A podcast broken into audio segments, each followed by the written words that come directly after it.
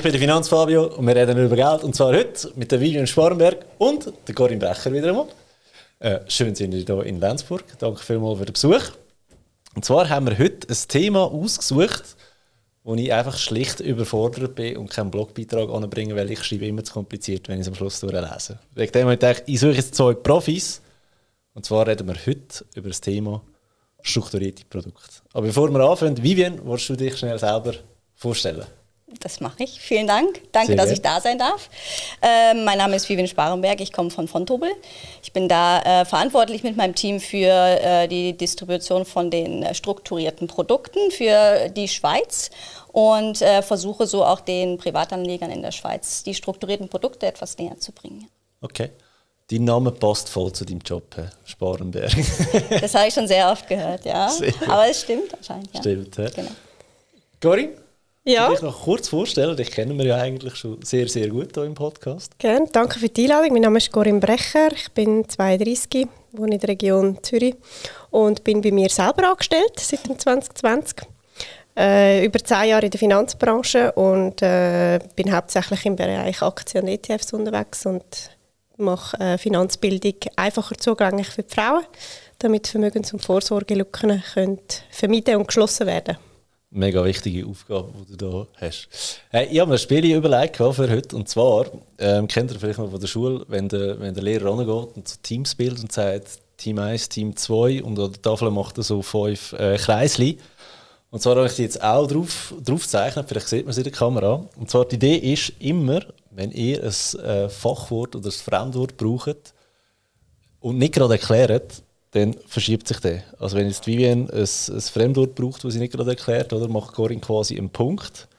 Und äh, am Schluss schauen wir, wer, wer äh, mehr Punkte verschenkt hat. He? Das okay. verstanden, sehr gut. Und meine Aufgabe ist da, ich bin der Schiedsrichter von dieser ganzen Geschichte. Gibt es okay. einen VAR? Gibt es einen? Ein Video Assistant Referee. Äh, ein Video Assistant Referee, ja, den bin, ich jetzt, den bin ich jetzt. Oder? wir, wir könnten es am Schluss auswerten, ob's, ob's, ob ich dich darauf aufmerksam machen muss, ob du es erklärst oder ob du es selber schon erklärt hast. Das könnte man machen. Oh, okay. Sehr gut. Ähm, Preis haben wir noch nicht festgelegt. Machen wir am Schluss. He? Der, andere, der eine schuldet, der andere zwei in Drinks nachher. Also ich gönne sowieso. Das, das ist mir eben wichtig, als ich spiele. okay. Ähm, ja. Struckis, was sind, was sind Struckis oder, oder wo, wo fährt man da am besten an? Wieso bist du nicht auf dem Board? Weil Struckis ist ja, Ich bin ja Schiedsrichter, wäre mega fies. ja, eben wegen dem Frage, Aber du sagst, nimmst auch schon den Fachbegriff mit Struckis. Okay, was, was sind strukturierte Produkte? Wer will? Ich glaube, das Wort strukturierte Produkte tendenziell nimmt man es immer, um es selbst zu erklären, also Struktur mit Struktur zu erklären. Ja. Ähm, einfach gesagt ist ein strukturiertes Produkt ein zusammengesetztes Produkt aus mehreren einzelnen Produkten. Ähm, strukturiert ist aber auch äh, mehr Komplexität, was es da manchmal reinbringt. Also Schwierigkeit, warum auch manche ähm, Anleger hier ein bisschen Schwierigkeiten eben haben, weil sie es auch als zu komplex ansehen. Ähm, aber im Endeffekt ist ein strukturiertes Produkt dafür da, ähm, Rendite zu erwirtschaften in, be in bestimmten Marktphasen. Und strukturierte Produkte sollen einfach auch zur Beimischung von Depots helfen, um bestimmte Risiko- und Chancenprofile auch abbilden zu können. Ja. Okay, und wie macht man da oder wie, wie macht das Fontobel genau? Ähm, Fontobel selbst ähm, ist dafür eigentlich äh, prädestiniert, vor allem im Schweizer Markt äh, strukturierte Produkte ähm, zu imitieren, ähm, also auf den Markt zu bringen. Sie imitieren sozusagen ein strukturiertes Produkt an der SIX, das wird sozusagen dann gelistet. Ähm, imitieren bedeutet, dass wir dieses Produkt, dieses strukturierte Produkt an eine Börse bringen und für den ähm, zugänglichen öffentlichen Markt ähm, anbieten. Und dieses Angebot kann dann äh, der jeweilige Privatanleger annehmen, indem er das Produkt kauft. Und Emittent oder imitieren bedeutet halt, dass wir für diese Produkte verantwortlich sind am Ende des Tages. Okay. Und kaufen, das kann ich ganz normal bei meiner Hausbank machen, bei meinem Online-Trader äh, meines Vertrauens. Das kann ich überall machen. Ähm, ja, strukturierte Produkte ist auch ein relativ weiter Begriff. Also es ist nicht nur ein klassischer, äh, eine klassische ähm, BRC, das ist auch ein Fremdwort, ich weiß, aber das äh, werden wir später nochmal erklären. Ähm, also klassische Anlageprodukte beispielsweise, die zum Beispiel eher für längerfristige Trends sind. Es gibt auch Hebelprodukte, die zum Beispiel eher, ähm, wie manche auch sagen, zur Spekulation genutzt werden oder eben auf Wetten auf ähm, etwas. Und ähm, da geht es eben darum, dass von Tobel zwar der Emittent ist, das habe ich erklärt, ähm, aber in dem Falle ist ähm, der Kauf zum Beispiel nicht über Fondtobel notwendig, sondern man kann über seinen Broker, über seine Hausbank ähm, diese Produkte halt ähm, kaufen. Die sind gelistet an der SIX oder eben zum Beispiel auch auf SwissDots gibt es auch Produkte und dort kann man dann äh, diese Produkte kaufen und verkaufen zu den jeweiligen ähm, Handelszeiten. Ja, also Schweiz 9 Uhr morgen an und bis um genau. 6 Uhr, gell, haben wir. Ja, was Viertel nach fünf. Viertel nach fünf. Ja. Also strukturierte Produkte haben andere Handelszeiten als zum okay. Beispiel auch die, ähm, die klassischen Aktien oder auch Fonds. Ähm, aber zum Beispiel, wenn Sie jetzt auf Swiss Dots schauen, das ist zum Beispiel der, der Handelsplatz von, von der Swiss Quote, ähm, die haben beispielsweise ein eigenes Handelssegment für nur Hebelprodukte. Ja. Da kann man zum Beispiel auch von 8 bis 22 Uhr handeln. Ja, okay. Mhm. Cool. Aber grundsätzlich ja. Börsenöffnungszeiten, oder? Also sage ich einmal auch, oder nicht mit, dem, äh, mit einer Limite dann das Produkt ja. kaufen. Oder? Also, okay. Ähm, was meint Limite? Limite? Dass man sagt, ja, ich habe halt einen Job, ich muss arbeiten, Montag bis Freitag und ja. äh, ich habe morgen keine Zeit zum Handeln zwischen 9 und 5. Also setze ich eine Limite und äh, sage zu dem und dem Preis wird, wird ich das Produkt kaufen oder man kennt es von der Aktie. Ähm, also am einfachen Beispiel jetzt von einer Aktie, dass man sagt, im Moment ist die Aktie kostet ein Anteil 50 Franken und äh, ich kaufe sie zu, man sollte ein bisschen tiefer gehen, also ja. ja 49 vielleicht, schaut zu den letzten Handelstag an, sagt, gut, bei 49 kaufe ich die Aktie und wenn am nächsten Morgen die Börse aufgeht und bei 49 der Titel notiert, dann wird sie zu dieser Limite gekauft. Okay. Aber äh, ja, grundsätzlich gibt es da eine Empfehlung, wo du würdest sagen, dass man soll Limite sollte man, sie hat Limite ja erklärt, sehr, sehr schön. Ähm, Limite sollte man grundsätzlich auch bei Hebelprodukten ähm, beispielsweise immer setzen, um halt sich auch vor Kursrisiken hier abzusetzen, äh, abzusichern in dem Fall. Ähm, aber man sollte halt eben auch schauen, dass man seinen, äh, seinen ganzen Bestand, egal ob strukturierte Produkte oder Aktien, halt eigentlich immer im Blick hat und sich nicht nur auf Limite verlassen, weil man dann in dem Fall auch in, den, in das Problem läuft, wenn die Börse nicht aufhat, wird dieses Limit halt auch nicht ausgeführt. Egal, ob in dem Fall äh, ein theoretischer Preis eigentlich erreicht werden hätte können. Und in dem Fall sollte man sich nicht immer nur auf die Limite verlassen, aber sie sind trotzdem wichtig. Also jetzt Verständnisfrage. Wenn ich ein strukturiertes Produkt kaufen, muss ich da aktiv am Ball bleiben oder kann ich das einfach kaufen und eine Schlaftablette nehmen und zehn Jahre später schauen, was damit passiert ist? Also man kann bestimmt schauen, ob dann irgendwie in zehn Jahren was passiert ist, aber in dem Fall, wenn man natürlich diese Produkte benutzt, um seine Rendite zu optimieren, ist beispielsweise für die Hebelprodukte sollte man schon am Ball bleiben, da sollte man schon schauen, ähm, was die Aktie oder der Index oder äh, in dem Fall, was darunter liegt, macht, weil diese Produkte halt relativ volatil sind, also sehr schwankungsanfällig, Volatilität, also die Schwankungen von etwas. Ähm, in dem Fall ist es da schon wichtiger, am Ball zu bleiben. Bei Anlageprodukten, also eher Produkte, die auf die weitere äh, Laufzeit ausgerichtet sind, zum Beispiel ein Jahr oder zwei Jahre, ähm, da kann man schon mal äh, die Schlaftablette nehmen, ja, aber man sollte zwischendurch doch schon mal reinschauen. Ähm, aber die sind eben dafür angelegt, dass es längerfristig auch im Depot bleibt. Ähm, bei Hebelprodukten, die sind eher für kurzfristige Trends. Kannst du uns schnell verraten, was ein Hebelprodukt ist?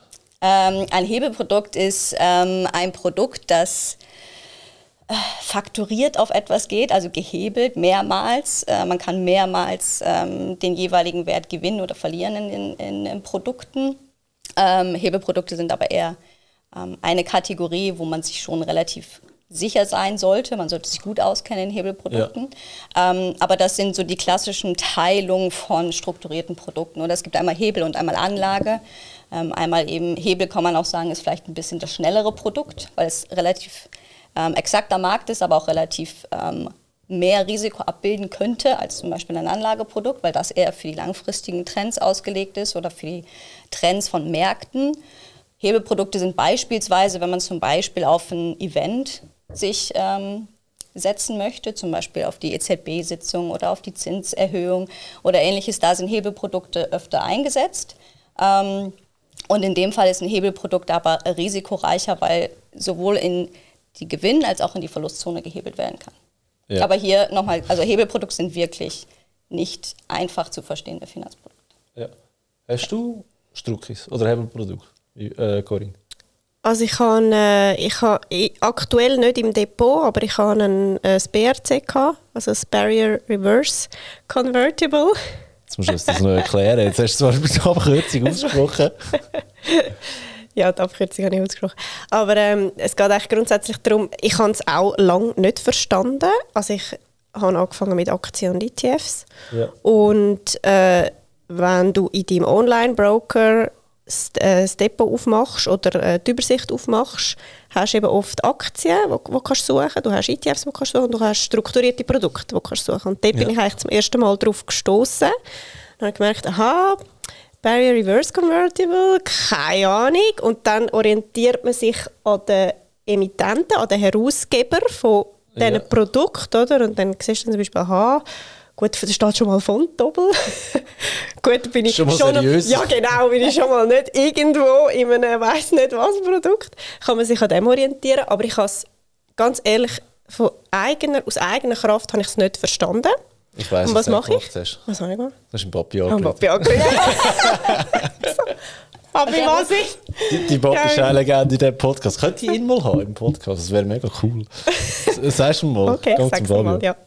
Nein, aber er ist damals dann auf mich zugekommen. Ich, ich habe es wie ein bisschen vergessen und dann äh, haben wir uns wieder getroffen. Und, äh, also ich gehe ab und zu zu meinen Eltern, äh, ja, nicht, dass das impliziert. und äh, hat er eben gesagt, ja, er hat jetzt gerade ein, ähm, ein Barrier-Produkt gekauft, hat er es genannt. Und ich habe gesagt, genau, ich habe keine Ahnung, aber ich würde es gerne verstehen. Ja. Ähm, er ist auch eher der passive Anleger, also eher, ähm, wie soll ich sagen, er schaut schon ab und zu rein, aber jetzt muss nicht jeden Tag sein. Mhm. Und ich habe gefunden, es ist dann äh, eigentlich ähm, eine Möglichkeit, um das Portfolio gut zu erweitern, aber eben also man muss halt ein bisschen draus kommen am Anfang, bis man weiß, was ja. es ist. Und er hat es mir dann so erklärt, dass du äh, zum Beispiel drei Titel, drei Aktien ähm, es ist wie ein, ein, ein fixiertes Produkt, eigentlich, wie so ein Katalog und du wählst ein paar Pärchen aus. So gut, das Pärchen wären jetzt zwei, aber das sind drei ja. Aktien drin gewesen.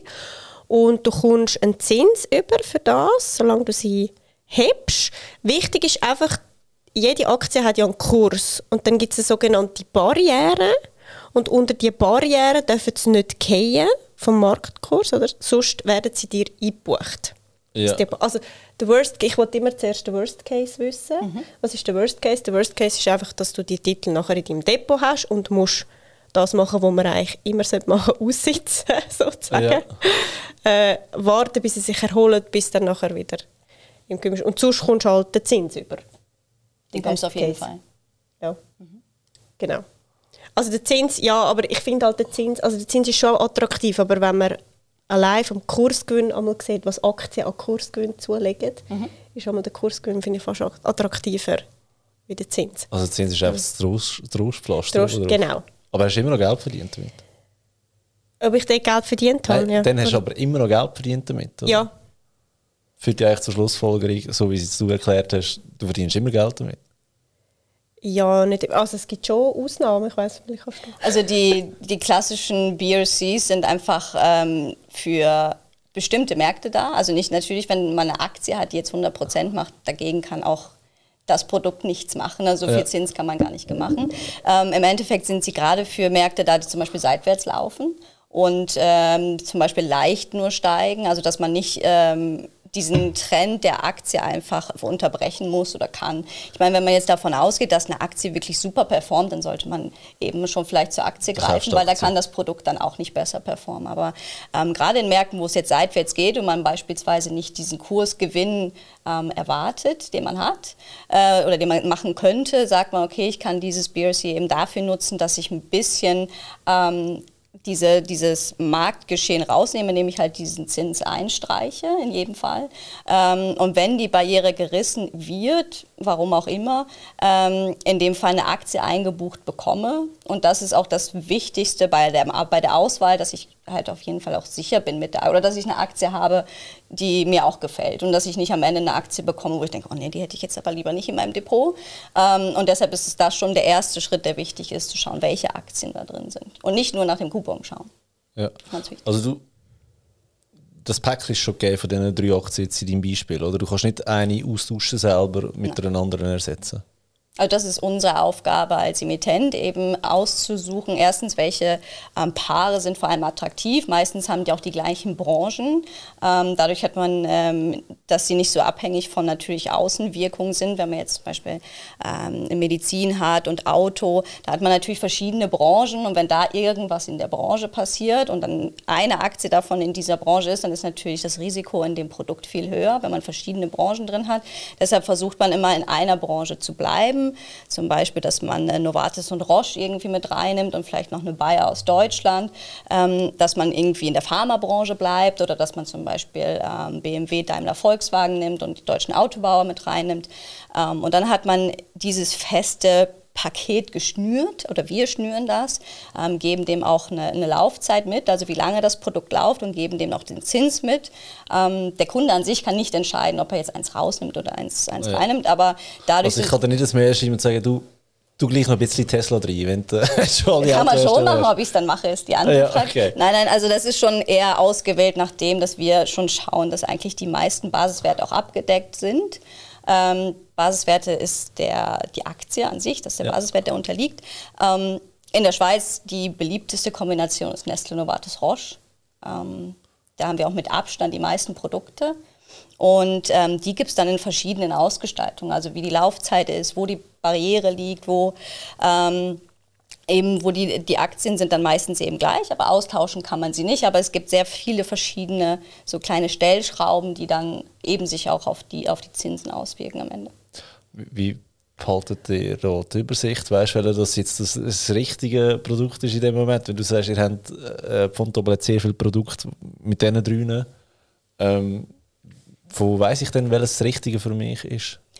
Also von Tobalat Beispiel. Was musst du genau achten? Weißt du, gibt es da so Eckpunkte, wo kannst du drauf schauen? Ja, also wir haben zum Beispiel gelistet 16.000 Produkte, Boah. schon allein nur an der Six. 35 insgesamt, wenn man Dots dazu nimmt.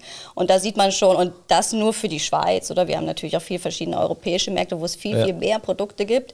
Und deshalb ist das ja auch, was so ein bisschen überwältigend manchmal rüberkommt. Und man hat da so eine Flut aus Produkten. Und eben, wenn man nur auf strukturierte Produkte klickt, sieht man, wir sind ja nicht der Einzige, oder dann gibt es noch viele äh, andere Emittenten, die es auch machen. Das ist eben da, weißt du, was ich so krass finde, wenn ich irgendwie einen ETF anschaue, oder? Dann gibt es einfach so, bam, da hast du mhm. eine riesige Liste, oder? Und dann kämpfst du mal durch die durch und dann weißt du jetzt einfach, okay, wenn mir ETF mal zu langweilig wäre, das nächste, äh, wenn ich zu einem Strucki wechsle, da schlägt es dich nochmal, oder? Mhm. Kannst du nochmal von vorne anfangen, das ganze Aufbau auf ja. was achten. Wegen dem Frage, gibt es so Eckpunkte, du kannst sagen, wenn du drei von vier erfüllt hast, ein Höckchen, passt es auch zu dir? Also am besten schaut man erstmal, was man selber für sich braucht oder möchte. Also was ich mit diesem Produkt erreichen möchte.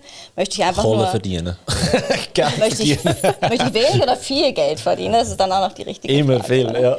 Ähm, nein, also, wie hab, also welches Risiko sehe ich zum Beispiel, wenn ich jetzt mir drei Aktien aussuche, ich nehme Nestle Novartis Roche, oder? Und ich gehe davon aus, dass die vielleicht in einem Jahr ähm, nicht mehr als 5 oder 10 Prozent fallen, oder? Für über ein Jahr gesehen. Und dann sage ich, okay, ich sehe meine Barriere also beim Produkt. Also du gehst davon aus, Aktie könnte fallen. Jetzt in diesem Beispiel. Habe ich es richtig verstanden? Ja. ja. Aber ich gehe im Endeffekt auch nicht davon aus, dass sie sehr viel weit nach oben steigt, oder? Also nicht, dass sie jetzt wirklich eine Rakete wird in dem Fall und super, ähm, und super performt, weil dann bringt mir das Produkt am Ende nichts, weil der Coupon wird nicht das ausgleichen, was am Ende die Aktie machen würde, oder? Und deshalb gehe ich davon aus, dass Nestle, Novartis, Roche alle drei seitwärts tendieren und nur ein bisschen, wenn überhaupt, steigen. Und meine Barriere setzt sich so, dass ich sage, ich möchte oder ich gehe davon aus, dass diese drei Aktien, keine von diesen drei, also jeweils einzeln gesehen wirklich, nicht als, als Cumulus. Ähm, und in dem Fall gehe ich davon aus, dass keine davon weniger, äh, mehr als 10 Prozent fällt. Also kann ich theoretisch meine Barriere 90 Prozent vom aktuellen Kurs setzen oder 10 Prozent runter. Vielleicht sagt man auch, okay, ich, das ist mir aber vielleicht ein bisschen zu unsicher, ich nehme einfach 20 Prozent, oder? Dann habe ich 80 Prozent vom aktuellen Kurs von, der, von Nestle, von Novartis und von Roche. Ähm, das sind die jeweiligen Barrieren vom Produkt. Und dann sage ich, okay, jetzt möchte ich ungefähr für das einen Zins haben von äh, 6, 7 Prozent und noch ein Jahr Laufzeit. Und dann muss man sich aufgrund deren oder aufgrund dessen, was ich denke, dieses Produkt raussuchen. Und wo verdiene ich denn das Geld, wenn ich nach einem Jahr die 20% getüpft habe oder nicht? Wenn sie nicht gerissen haben. Also wenn sie weniger als 20%, nein, wenn sie weniger als 20% Kate sind, ja, dann habe ich Geld verdient. Das Geld an sich wird, also der, wenn man das Geld gleichsetzt wie den, den Coupon oder den Zins, den man erhält für, für das Produkt, das man hält, ähm, dann kann man sagen, ist es egal, ob sie reißen oder nicht. Weil am Ende des Tages ist es, ähm, der Zins wird immer ausgezahlt, solange der Emittent nicht ausfällt. Das muss man noch dazu sagen. Das Emittentenrisiko ähm, muss man auch immer beachten. Also dass zum Beispiel Fontobel als Emittent, wir sind der Ausgeber von diesen Produkten, ähm, insolvent oder zahlungsunfähig wird. Das ist das Risiko bei allen strukturierten Produkten, dass eben der Anbieter dieser Produkte ausfällt. Ja. Und in dem Fall ähm, wird der Zins nicht als garantiert angesehen, weil es zum Beispiel kein Fonds ist. Ähm, und in dem Fall kann es eben in dem Fall sein, wenn wir ausfallen, dass dieser Zins nicht ausgezahlt wird. Ja. In allen anderen Fällen wird dieser Zins immer ausgezahlt. Also das ist eigentlich sehr ein äh, aktives Beispiel, wo wir, wo wir hier haben, oder momentan äh, nicht nur in der Schweiz, auch, auch weltweit. USA hat jetzt gerade wieder eine Meldung gemacht, dass eine Bank ja. übernommen worden ist von JP Morgan. Ähm, also das ist wirklich ein Risiko, das es gibt, oder? Das ist nicht einfach so Larifari, ja. das musst du wirklich im Auge behalten und von dem her solltest du dich auch ein bisschen informieren über die Bank, wo, wo, wo das Also es ist erstens wichtig, also schon mal zu sehen, wie lange die das überhaupt machen, was die sonst noch so machen, oder ob die irgendwelche Risiken woanders haben. Ja, eben, das kann man ja sagen, die letzte Großbank in der Schweiz hat ja auch schon ein Zeitchen gemacht, oder? Das ist ja noch kein, äh, kein Ding, wo du draufgehen oder schlussendlich. Genau. Ja. Aber meistens werden die weil es viele Leute zum Beispiel auch mit Fonds vergleichen. Da gibt es ja bestimmte Fondsvermögen, die halt gesichert sind, wenn es zum Ausfall kommt. Das ist halt bei strukturierten Produkten nicht so. Und deshalb sollte man den Emittenten vorher auch immer ähm, auswählen und sich nicht von, von manchen schönen ähm, Zinsen oder Coupons hier äh, blenden lassen, dass die hoch sind oder im Endeffekt ähm, wirklich erstmal diese Schritte durchgehen und sagen, okay, ich nehme jetzt eine Bank, der ich vielleicht vertraue oder von mhm. der ich halt schon Gutes gekannt habe oder gekauft habe, vielleicht schon andere Produkte, kann ja auch sein. Ähm, und weil das ist maßgeblich für das, was am Ende ähm, ausgezahlt wird oder ob er das Emittentenrisiko abfedern kann oder nicht. Ähm, und dann ist am Ende halt ähm, wichtig, dass Nestle Novartis Roche nicht die Barriere erreicht, dann kriege ich nämlich das komplette, die kompletten 100 Prozent, die ich eingesetzt habe, auch wieder. Ähm, und wenn eine Barriere von irgendeinem gerissen wird, also die jeweilige Barriere, ähm, bekomme ich halt die Aktie, die am schlechtesten am Ende performt hat, ja. in mein Depot gebucht. Wenn jetzt eine Nestle die Barriere reißt, von den 80 Prozent, die wir vielleicht angenommen haben, sich aber zum Beispiel wieder erholt und am Ende des Tages aber zum Beispiel Novartis der schlechteste, dann kriege ich Novartis und nicht Nestle. Ja. Also immer der am schlechtesten abschneidet am Ende. Und deshalb ist es halt wichtig, ähm, man weiß nie, wie der Markt ist, oder? Es gab jetzt so lange einen Bullenmarkt und alle haben gesagt, es geht nur nach oben. Ähm, man muss halt auch damit wirklich zufrieden sein, wenn man diese Aktie bekommt. Und weil wenn man sie bekommt, dann ist man halt nicht hundertprozentig oben drauf, sondern ist halt schon ein bisschen weiter unten. Also quasi, wenn du das Päckchen anschaust, überlegst du auch wieder, was ist der Worst Case, welche Aktie gefällt mir am wenigsten, ja, könntest du damit leben, dass du die nimmst oder, ja. oder nicht, okay. Aber es ist auch nicht so, dass man die ganze Altersvorsorge jetzt in ein strukturiertes Produkt hinein. Oder es ist eigentlich eine schöne Beimischung vom Portfolio. Es ist auch ein bisschen Spielerei, würde ich sagen. Äh, etwas, das flexibel ist, oder? Wenn man sagt, ja, du hast deine Fonds oder auch gewisse Einzeltitel, das sind einfach Evergreens, die lässt du einfach in deinem Depot. Ja. Aber dann hast du spielerische Komponenten. Ich glaube, das wissen wir ein bisschen aus dem Feedback, oder? Vielleicht auch Podcast-Hörer oder äh, Hörerinnen, Kursteilnehmer, Kursteilnehmer, ja. Ähm, die sagen, das ist mir irgendwie jetzt langweilig mit diesen ETFs ja. und dann etwas Lässiges. Oder, also, ja, das ist so krass, wie schnell dass das vor allem kommt, gell? Kommt ja. zwei Monate dabei, wenn schon, ey, ich brauche irgendetwas anderes. Und dann sind sie gerade im Krypto, oder? Dann denke ja, so, Moment. Äh, halt, stopp. Das war vielleicht ein bisschen zu schnell. Genau, genau. Darum. Es gibt okay. ja noch anders. Und dann gehst du Also dann erklärst du noch, es gibt, es gibt auch noch Struckis. Es, also, ich habe strukturierte Produkte nicht in meinem Online-Kurs drin. Ja. Aber die, die weitergehen, die sagen, nach Aktien und nach ETFs, ich hätte noch gern, also ich würde gerne mein Anlageuniversum ein bisschen aufmachen, dann muss man einfach irgendwann auch auf die anderen Produkte kommen und sagen, was es sonst noch gibt am Markt. Und das Spannende ist ja, dass man gerade mit strukturierten Produkten, ich meine, alle, die die Zeitung lesen, kommen in Berührung mit den strukturierten Produkten, aber sie wissen gar nicht, dass es strukturierte Produkte sind. Oder? Also ich habe letztens ein E-Mail bekommen von einer äh, Kursteilnehmerin, die gesagt hat, wir haben doch über strukturierte Produkte geredet und Zeitungen sind voll mit strukturierten Produkten, mit Ads, oder? Also mit Werbung für strukturierte Produkte, aber sie hat die nie wahrgenommen. Und sie hat sich gefragt, warum das so sagt, also warum man einfach eine ganze Seite in einer also grosse Zürcher Zeitung, die eine Seite, weiss auch nicht wie viel 1000 Franken kostet, warum platziert man dort so ein Inserat, das sowieso niemand versteht? Ja. Außer man hat den Kurs gemacht, oder? Und es ist ja wirklich so, also ich schaue mir die Inserate einmal auch an und denke, okay, statt stru neue strukturierte Produkte, oder? Und dann, aber schon auch zum Teil kryptisch, also meine Frage vielleicht an dich, warum macht man so ein teures Zeitungsinserat? Hat man das Gefühl, die Leute verstehen, verstehen das? das? Oder? Ich glaube, es ist so ein bisschen eine Mischung aus, wir versuchen es zu machen, damit wir nicht nur für Struckis vielleicht so im Gedanken bleiben, sondern dass man sagt, okay, es gibt irgendwas ähm, bei uns zu kaufen, vielleicht nicht unbedingt nur Struckis, aber man macht es so. Ähm, Print ist immer so eine Abwägungssache. Print ist natürlich für einen gewissen Anteil unserer Anleger sehr wichtig und da wird sehr viel ähm, vor allem im BRC-Bereich sehr viel gekauft oder auch sehr viel. In welchem Bereich, Entschuldigung? Im, wurde doch schon erklärt. Bestimmt BRC du erklärt, Entschuldigung. Ähm, dass, ähm, dass eben eine, eine, ein, ein Anteil der Anleger wird über die Zeitung angesprochen ähm, also ich nehme an, das ist ja nicht 20 Minuten, wo du die Werbung drin siehst. Nein. nein, nein. Also da wird ja Aber die, eben die grossen in einer Türen, neuen Zürcher Zeitung sein, oder? wo das drinnen steht, oder? Ja, oder eben Handelszeitung, äh, also so, ja. Ja, okay. Ich glaube, es ist so ein bisschen als Schaufenster gedacht für eine andere, eine andere personelle Anlegerschaft, wenn man das so vielleicht auch eher... Ähm, wenn es ums Alter geht, ja, die schauen sich halt vielleicht lieber die Zeitung an, anstatt dass sie vielleicht ähm, sich auf den Webseiten ähm, das anschauen. Aber man muss auch sagen, gerade diese Leserschaft sind ja doch die, die sich schon relativ lang damit auch beschäftigen und wahrscheinlich auch die größte Gruppe, die das kaufen am Ende, ja. Ja. Oder ja, jetzt kaufen, ja. Hoffentlich ändern wir das. Also das Interesse kommt eigentlich erst, ja, wenn man ein gewisses Basis-Know-how hat. Ja. ja. Und auch die Bekanntheit. Also ich glaube, diese Art von Produkt ist mit, also von den strukturierten Produkten, ich glaube, mit einer der bekanntesten. Ähm, und die gibt es auch wieder in super vielen Ausgestaltungen. Oder man kann dann, ähm, wenn ich jetzt diese ganzen Wörter sage, dann bin ich sofort in der An. Aber es gibt halt ganz viele verschiedene äh, Merkmale von diesen Produkten, die das dann wieder viel komplexer machen.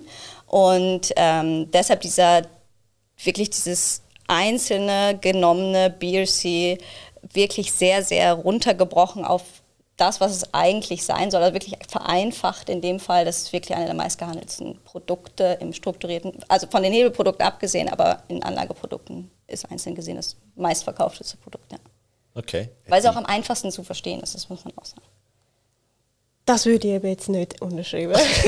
also von im, im Gegensatz zu dem Rest, die wir haben, sagen wir es so. Also nicht gegen alle anderen gesehen, ja. sondern gegen strukturierte Produkte an sich ist der BRC von, ja. ist der einfachste. Ja. ja. ja. Genau. Gibt es denn noch andere Ausgestaltungsmöglichkeiten? Äh, ja, man kann dann ähm, zum Beispiel das einzelne Produkt, man kann das dann zum Beispiel vorzeitig zurückzahlen. Ja. Das ist die sozusagen die Autocall oder die Issuer Callable Funktion. Das bedeutet, dass man nicht bis zum Ende der Laufzeit dieses Produkt, also man muss es sowieso nicht halten bis zum Ende, man kann es jederzeit kaufen und verkaufen. Also man muss jetzt nicht darauf warten, dass dieses Produkt jetzt wirklich ein Jahr und dann ist es zu Ende. Man kann zum Beispiel auch sagen, wenn man kurz von der Barriere ist und sagt, okay, ich möchte jetzt die Aktien zwar nicht haben, aber ich will jetzt mein, meine, ähm, mein Geld wieder rausholen, oder kann ich es auch verkaufen, das Produkt zum aktuellen Kurs. Ähm, es gibt auch Produkte, die zum Beispiel eben vorzeitig zurückzahlbar sind Und das bedeutet, dass dann zum Beispiel immer an einem bestimmten Punkt während der Laufzeit geschaut wird, okay, wo sind die ganzen Aktien aktuell unterwegs? Und wenn sie einen bestimmten Punkt erreicht haben, dann kriege ich meine 100% sofort wieder. Aus welchem Grund sollte ich es vor der Frist verkaufen? Ähm, was motiviert mich dazu? Es kommt immer darauf an. Also erstens, ob ich das Geld brauche. Ja. Aber erst gesagt, man sollte nur investieren. Wir investieren kein Geld, ja, wo, wir brauchen. Genau. Oder? Also, ja, genau. ja. ja, aber weißt ja, das, ja nicht, das meinst du aber weißt, wenn sie dann irgendwann gierig werden, oder? das ist das Problem, ja. oder? Die Leute werden gierig, dann setzen sie eben auch Geld, wo oh fuck, mit dem hätte ich mein Triano sollen einzahlen oder meine Steuerrechnung zahlen und dann, hm, Hobla Schors zum Beispiel. Mhm. Ich glaube, vorzeitig zurückzahlen geht meistens immer darum, erstens muss man schauen, wie die Zinsen ausgezahlt werden. Es gibt zum Beispiel Produkte, die werden immer nur am Ende ausgezahlt. Ähm, oder ähm, zum Beispiel alle drei Monate kriegt man seine Zinsen. Das kommt dann immer drauf an. Ähm, aber zum Beispiel, wenn man sagt, ich sehe jetzt zum Beispiel, dass ein Produkt relativ äh, weit oben ist und die Aktie zum Beispiel sehr gut gelaufen ist, oder? Und dann hat man irgendwann beim äh, BRC das Problem, man läuft ja irgendwann an sein Maximum. Du kannst ja nur deinen Zins ähm, und den Kaufpreis, den du hattest. Also das beides zusammen, wenn jetzt zum Beispiel das Produkt, es quotiert übrigens in Prozent, ähm, wenn diese 100 Prozent ist meistens der Ausgabebetrag und man hat zum Beispiel 5 Prozent Zinsen, die man bekommt, auf, das, auf die ganze Laufzeit gesehen. Ähm, 105 ist ja das Maximale, was ich rausholen kann, weil das ja. ist das auch, was ich am Ende maximal zurückbekommen das kann. Du vorhin gemeint hast, wenn die Aktie überperformt oder wenn die eine bessere, ja. bessere Rendite Wenn sie halt voll abgeht, ja. oder? Und wenn die eine davon, auch wenn es kann ja auch sein, dass es auch nur auf eine Aktie dann geht und dann macht es halt schon mehr Sinn, das Produkt zu verkaufen und beispielsweise das dann wieder anders anzulegen, ähm, anstatt dann einfach zu warten, okay, weil in dem Jahr kann eh nichts mehr passieren. Also besser als 105 kann es nicht werden. Ähm, und in dem Fall macht es dann keinen Sinn, das Produkt weiterzuhalten. Oder wenn man zum Beispiel denkt, ich gehe jetzt davon aus, vielleicht eine Übernahmestory oder irgendwas passiert auf einer von den Aktien, dass man denkt, okay, vielleicht wird sich auf der Aktie das eher negativ auswirken und ich möchte jetzt vorher verkaufen, bevor das negativ sich auswirkt. Und so kann man halt das ein bisschen ähm, selber steuern. Ähm, aber am Ende kann man es immer so lange halten bis zum Ende. Also man muss es nicht verkaufen. Könntest theoretisch auch mehr Geld verlieren, als eingesetzt hast? Nein. Bei keinem strukturierten Produkt hat man Nachschusspflicht. Ähm, also man muss nie mehr Geld, als das Produkt an sich kostet, ähm, investieren oder nachschießen oder eben ja. etwas dazugeben. Ähm, auch wenn du einen Hebel drin hast, nicht? Auch wenn ein Hebel drin herrscht, aber auch wenn man zum Beispiel Gebühren drin hat. Oder es gibt ja auch viele Produkte, die zum Beispiel jährlich Gebühren zahlen müssen oder die, ja. auf die man zahlen muss. Ähm, in dem Fall wird das zum Beispiel immer über den Produktpreis dann abgewickelt. Also das Produkt kostet dann eins und äh, wenn die Gebühren abgezogen worden sind, kosten sie dann 90 Rappen zum Beispiel. Und so werden Gebühren halt in Hebel, aber auch in Anlageprodukten wiedergegeben. So hat man halt nicht diese Nachschusspflicht von, ähm, von Geld. Okay. Also ist das, was man wirklich bei seinem Broker eingibt, ich kaufe jetzt zwei BRCs zu 1000. Das ist das, was ich bezahle und das, was der Broker verlangt natürlich. Ähm, aber am Ende hat man nicht extra Kosten, die man bezahlt. Du hast die Kosten und Gebühren angesprochen. Wo, wo, wo sind wir da vom, vom, vom Preisrange her? Weißt du, was kosten die, die Produkte? Es kommt immer darauf an, was für ein Produkt man kauft und wie man die Kosten vereinzelt, sage ich mal, äh, zuordnen will. Zum Beispiel Hebelprodukte werden täglich angepasst. Ja. Ähm, wie die angepasst werden, ist jetzt auch wieder ein bisschen, äh, würde den Rahmen ein ja, gut, aber ins Detail aber, ja. aber die Anlageprodukte beispielsweise, ähm, da ist ja eine gewisse Marge drauf, indem wir unsere Produkte natürlich, also wir müssen natürlich auch unser Risiko absichern. Die, der Emittent muss das Risiko absichern und deshalb werden diese mit, auch mit Gebühren verkauft. Ähm, das ist aber schon in den Preisen enthalten. Das bedeutet, man kann sich das relativ einfach vorstellen. Man hat so ein, ähm, man hat so ein Basisszenario man hat einfach null und dann kommt so ein kleines bisschen rechts drauf und ein kleines bisschen links drauf. Das ist nämlich der Kauf- und der Verkaufskurs. Ja. Ähm, also muss man von der, äh, man nennt das Fair Value, also der faire Wert, was eigentlich auch nicht wirklich eine ähm, kann man auch vielleicht negativ ausdrücken, weil dann ist das andere ja nicht der faire Wert, oder? Ja. Aber im Fachjargon ist es so, also das ist eigentlich das ohne alles, wenn man nur das Produkt einzeln rechnen würde. Ähm, und dann kommen halt äh, die Margen drauf. Und das bedeutet, dass man eigentlich dieses Produkt ein bisschen teurer kauft und ein bisschen äh, billiger wieder verkauft. Und das ist dann die Marge, die der Emittent am Ende für die Strukturierung des Produktes bekommt. Also ähm, wie Forex Trading eigentlich, oder mit genau. Ja. Und dann hat man ja eben den, den Spread, also die, der Unterschied zwischen dem Kauf- und dem Verkaufkurs, das ist der Spread. Ähm, den äh, muss man halt ähm, bezahlen, genauso wie bei Aktien, da muss man ihn ja auch bezahlen. Ja, okay. Aber weißt du, ähm, in, in Prozentsätzen, was, was kostet das Produkt? Sind wir da bei 1%, sind wir bei mehr, sind wir bei weniger? Ähm, also es, äh, erstens kann man es immer in den ähm, in den Basisinformationsblättern. Das wird ja von ja. jeder Bank zur Verfügung gestellt, was ähm, auch Pflicht ist. Ähm, dieses KIID. Genau. Ja. ähm, da sieht man zum Beispiel auf einem fiktiven Betrag von 10.000 Franken, wie viel ähm, Kosten in so einem Produkt sind. Ähm, das ist vielleicht ein bisschen schwierig, auch für Anfänger zu sehen, weil das wird auf ein bestimmtes Szenario gerechnet, wie sich die Aktien dort äh, bewegen. Und, also wir verstehen das schon manchmal auch nicht, was da drin steht. Ja, und das heißt schon was. Du gehst es wenigstens durch, das ist doch schön. Oder? Ah, ja, also wer sich das denn ausgedacht hat, ich weiß es nicht, aber ähm, da hat man schon so ein bisschen Anhaltspunkte ähm, und dann kommt es immer auf die Laufzeit an. Also so ein klassischer BRC, würde ich sagen, auf Nestle Novartis Roche hat wahrscheinlich ähm, ungefähr wahrscheinlich so 50 Bips, äh, 0,5 äh, Prozentpunkte ja. ähm, an Marge auf den Preis. Ähm, ungefähr, aber es kann auch weniger sein. Es kommt dann auch immer wirklich auf viele Sachen an. Erstens, wo die Barriere ist, wo die Kurse sind, ähm, wie lange das Produkt noch läuft. Und ähm, das sind ungefähr so zwischen 1 und 0,3 Prozent, würde ich sagen, ungefähr.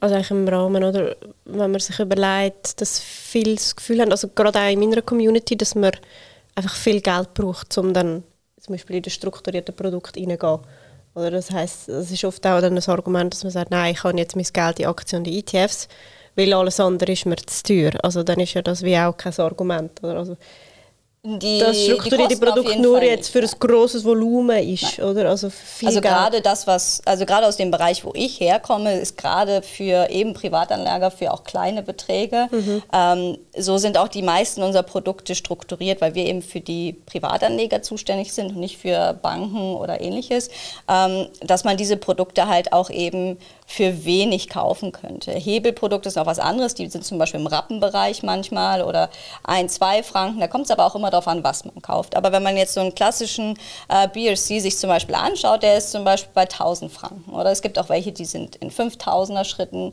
ähm, nominiert. Aber in dem Fall ist man immer ungefähr bei 1000 Franken, ungefähr in diesem Bereich. Also das ist die Investitionssumme, 1000 Franken? Ja. Und dann hat man sozusagen einen Anteil, oder das bedeutet, es ist der Nennwert, das bedeutet, wie viel diese eine Anleihe oder diese ein BRC wert ist. Und dann wird der in Prozent wird es notiert und wenn es 98 Prozent das Produkt ähm, quotiert im Moment, ist es halt 980 Franken äh, ja. als Gegenwert. Ähm, aber am Schluss geht es immer darum, dass ich ja immer diese 100 Prozent haben möchte. Also ich möchte 100 Prozent wiederhaben aus meinem Investment und das wären dann immer 1000 Franken, oder?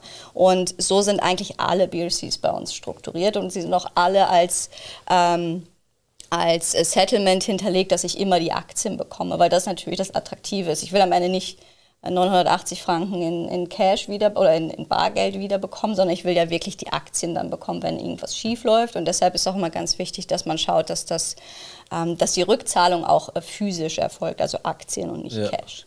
Okay.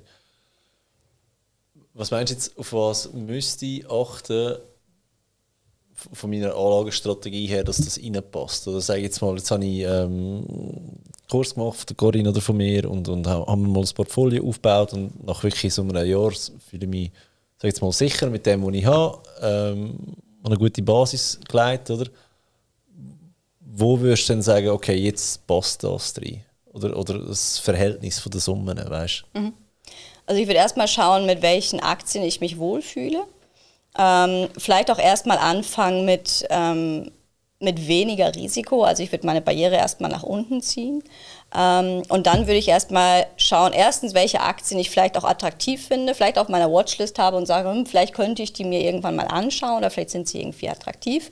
Ähm, und man sagt, ich möchte jetzt irgendwie ein bisschen was beimischen. Ich kaufe mir vielleicht erstmal einen BRC, der zum Beispiel auf Aktien geht. Erst vielleicht auf eine Einzelaktie, um erstmal auszutesten, weil drei sind natürlich schon, da muss man eben auf drei schauen, das ist schon was anderes. Ähm, vielleicht auf eine Einzelaktie und dann schaue ich einfach, mit was bin ich mir sicher und dann nehme ich einen Coupon, der jetzt auch nicht äh, 30 Prozent ähm, PA entspricht, also per anno, also für ein Jahr. Und äh, sage dann einfach hier, ich möchte jetzt eine Aktie ähm, und ich bin zufrieden, wenn, oder ich bin fein damit, wenn sie 20 Prozent runtergeht. Und ich möchte jetzt einfach ein, ähm, eine Beimischung in mein Depot haben, was vielleicht reinpasst. Ich habe zum Beispiel Novartis und ich nehme jetzt ein BRC auf Roche, weil Roche habe ich noch nicht. Ich wäre fein, wenn Roche auch mit reinkommt, ähm, möchte aber einfach nur erstmal zum Beispiel so ein bisschen das Feeling haben, wie dieses äh, Produkt funktioniert und nehme eine Barriere von vielleicht 70 Prozent, habe einen Coupon von vielleicht vier oder fünf, vielleicht auch weniger, kommt drauf an, wie lange die Laufzeit ist. Und so kann ich erstmal schauen, wie sich das Produkt überhaupt verhält. Und dann mache ja. ich erstmal nur ein oder ich nehme einen Anteil, also einmal für 1000 Franken.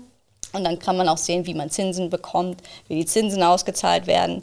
Wenn jetzt Roche vielleicht sogar die Barriere ähm, reißt, wenn ich die Aktie bekomme, ich kriege erst die, erst die Zinsen und dann kriege ich die Aktie. Das sind zwei verschiedene Sachen. Also man kriegt nicht, sage ich mal, ein, ein Bündel dann zu ähm, zurückgezahlt, sondern es sind zwei verschiedene Sachen, müssen auch verschieden versteuert werden übrigens. Ähm, und in dem Fall kann man dann sich vielleicht erstmal so ein bisschen rantasten an so ein BOC. Ich würde jetzt nicht unbedingt 100.000 100 Franken sofort in Nestle Novartis Roche stecken, weil ich das jetzt gesagt habe, äh, ja. sondern man muss sich wirklich erstmal auch rantasten und vielleicht auch mal so ein bisschen das Gefühl bekommen, was es für Coupons gibt. Also der geht ja wirklich, der Coupon geht von 3% bis 25%, da ist wirklich alles mit dabei. Mhm. Okay. Und dann gibt es halt sehr viel verschiedene Ausgestaltungen, die ganzen Merkmale, Autocall, Issue Call.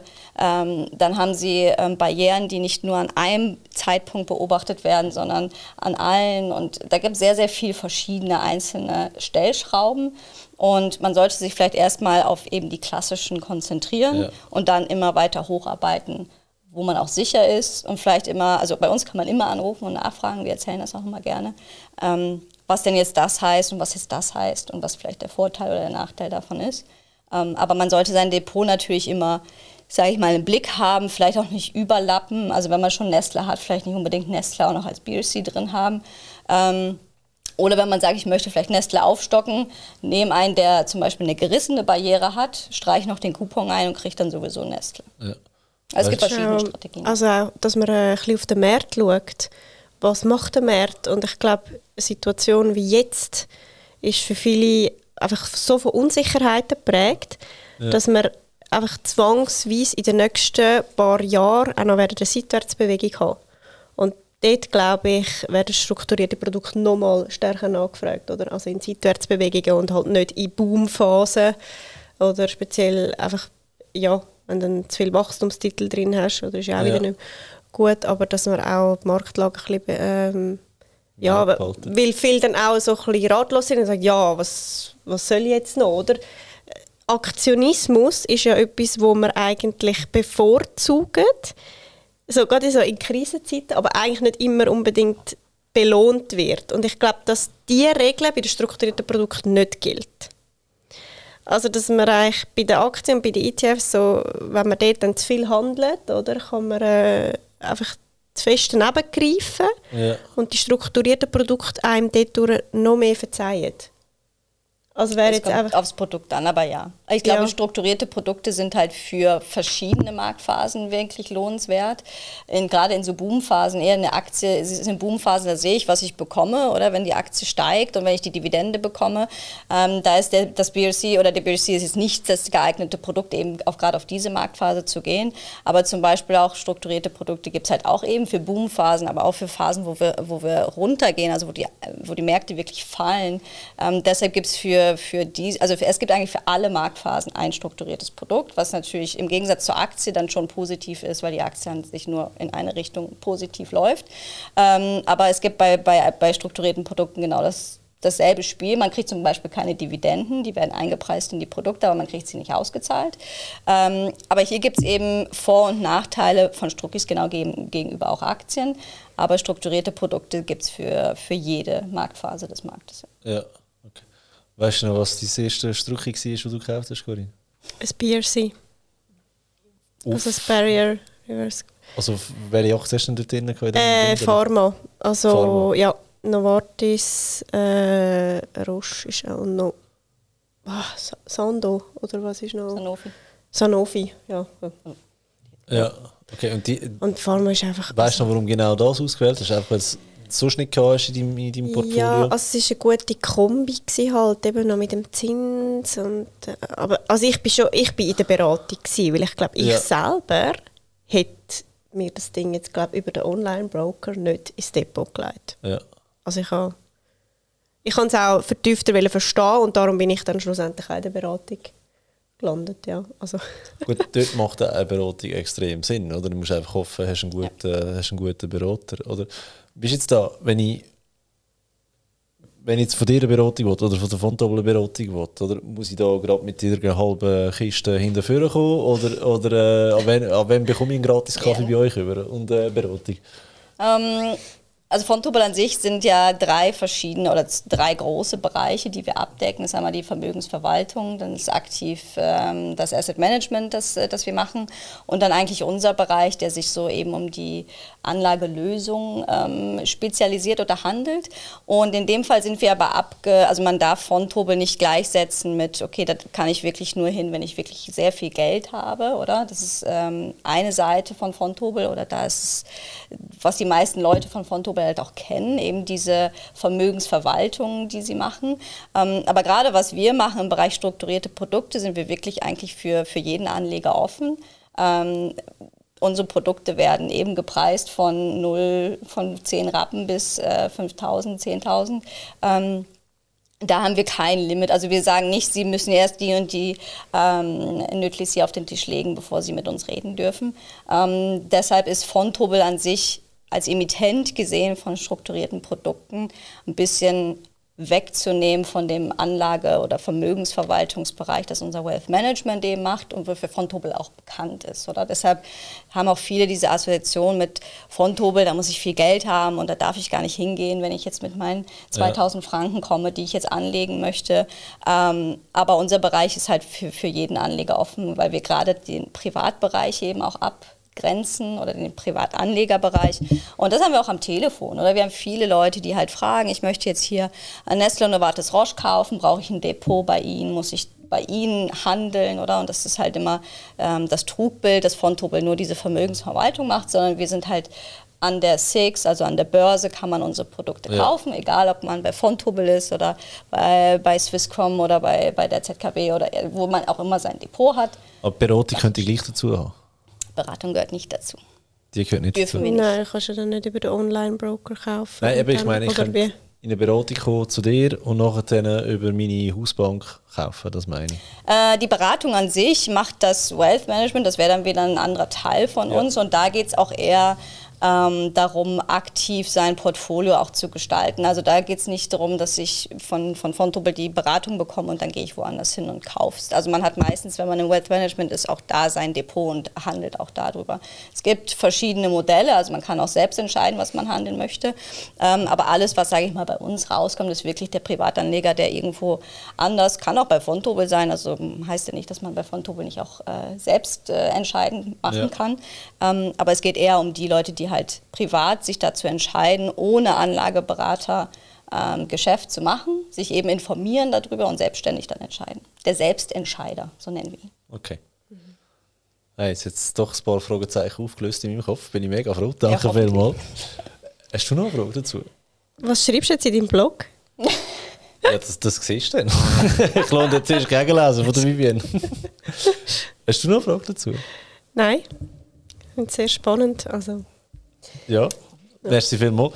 Das nächste Thema, das mich dann würde beschäftigen geht in, in eine ähnliche Richtung. Das wäre dann so ähm, Themen ETF.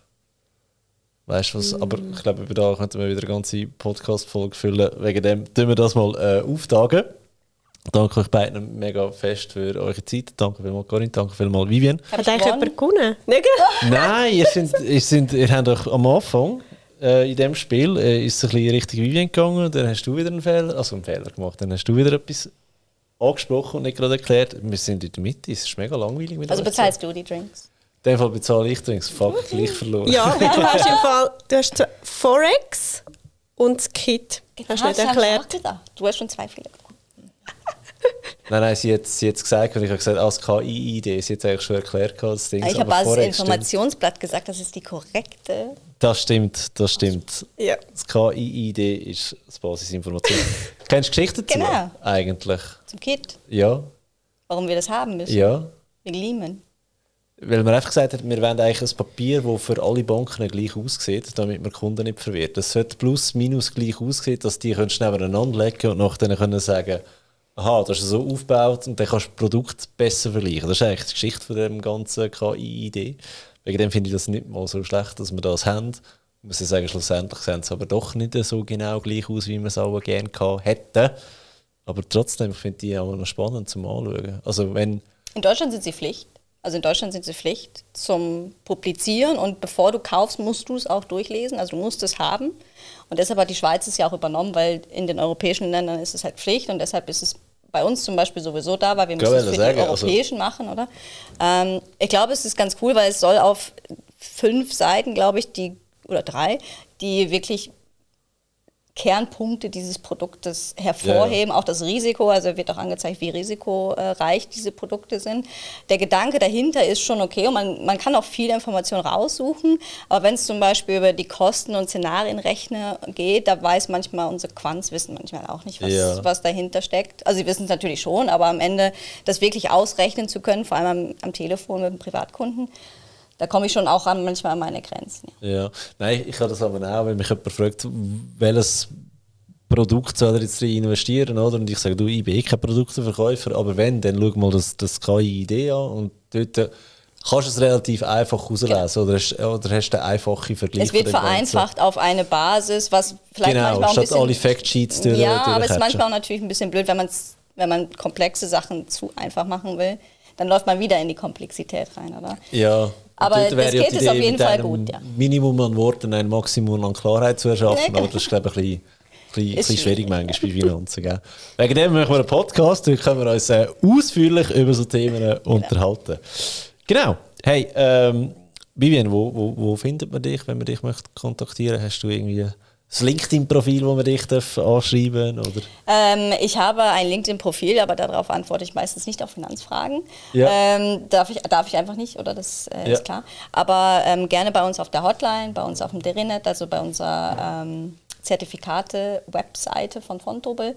Ähm, entweder über das Kontaktformular einfach eine E-Mail schreiben an unsere Inbox. Ähm, wir sind eigentlich jeden Tag von 8 bis ähm, 18 Uhr erreichbar und antworten eigentlich auch immer relativ schnell. Wenn man eine ganz dringende Frage hat, kann man immer anrufen. Da ist immer jemand, der antwortet. Ja. Und ähm, wir versuchen alle Antworten oder alle Fragen zu beantworten. Okay, super. corinbrecher.ch Ja, äh, ich bin nicht so, stehe, so aufgeschlossene Öffnungszeiten. Ja.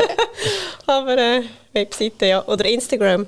Ja, das ist eh die geilste Mails, wo unten dran steht, wenn du erreichbar bist und wenn nicht. Und ja, ist einfach äh, Wie sich's mit Kind, oder? Äh, Musst können planen. Transparenz, ja. Genau, finde ich super. Okay, hey, ich danke euch vielmals. Mich findet ihr übrigens in diesem Podcast oder auf finanzfabio.ch oder einfach Social Media. Finanzfabio eingeben, landet sicher bei mir. Ähm, denkt daran, die Podcast-Folge zu teilen mit zwei Kollegen, zwei Kolleginnen, weil so können wir exponentiell wachsen. Wenn das jedes Mal alle machen, das wäre doch super. Danke euch fürs Zuhören und bis bald.